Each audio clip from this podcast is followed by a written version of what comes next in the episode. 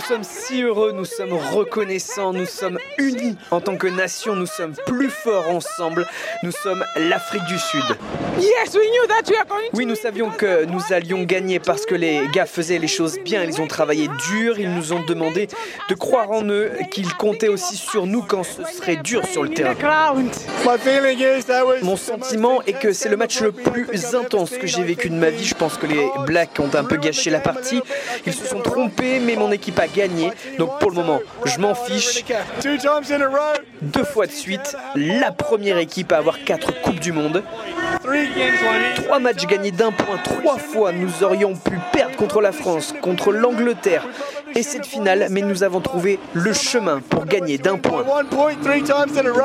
Je ne sais pas si mon cœur va pouvoir supporter plus.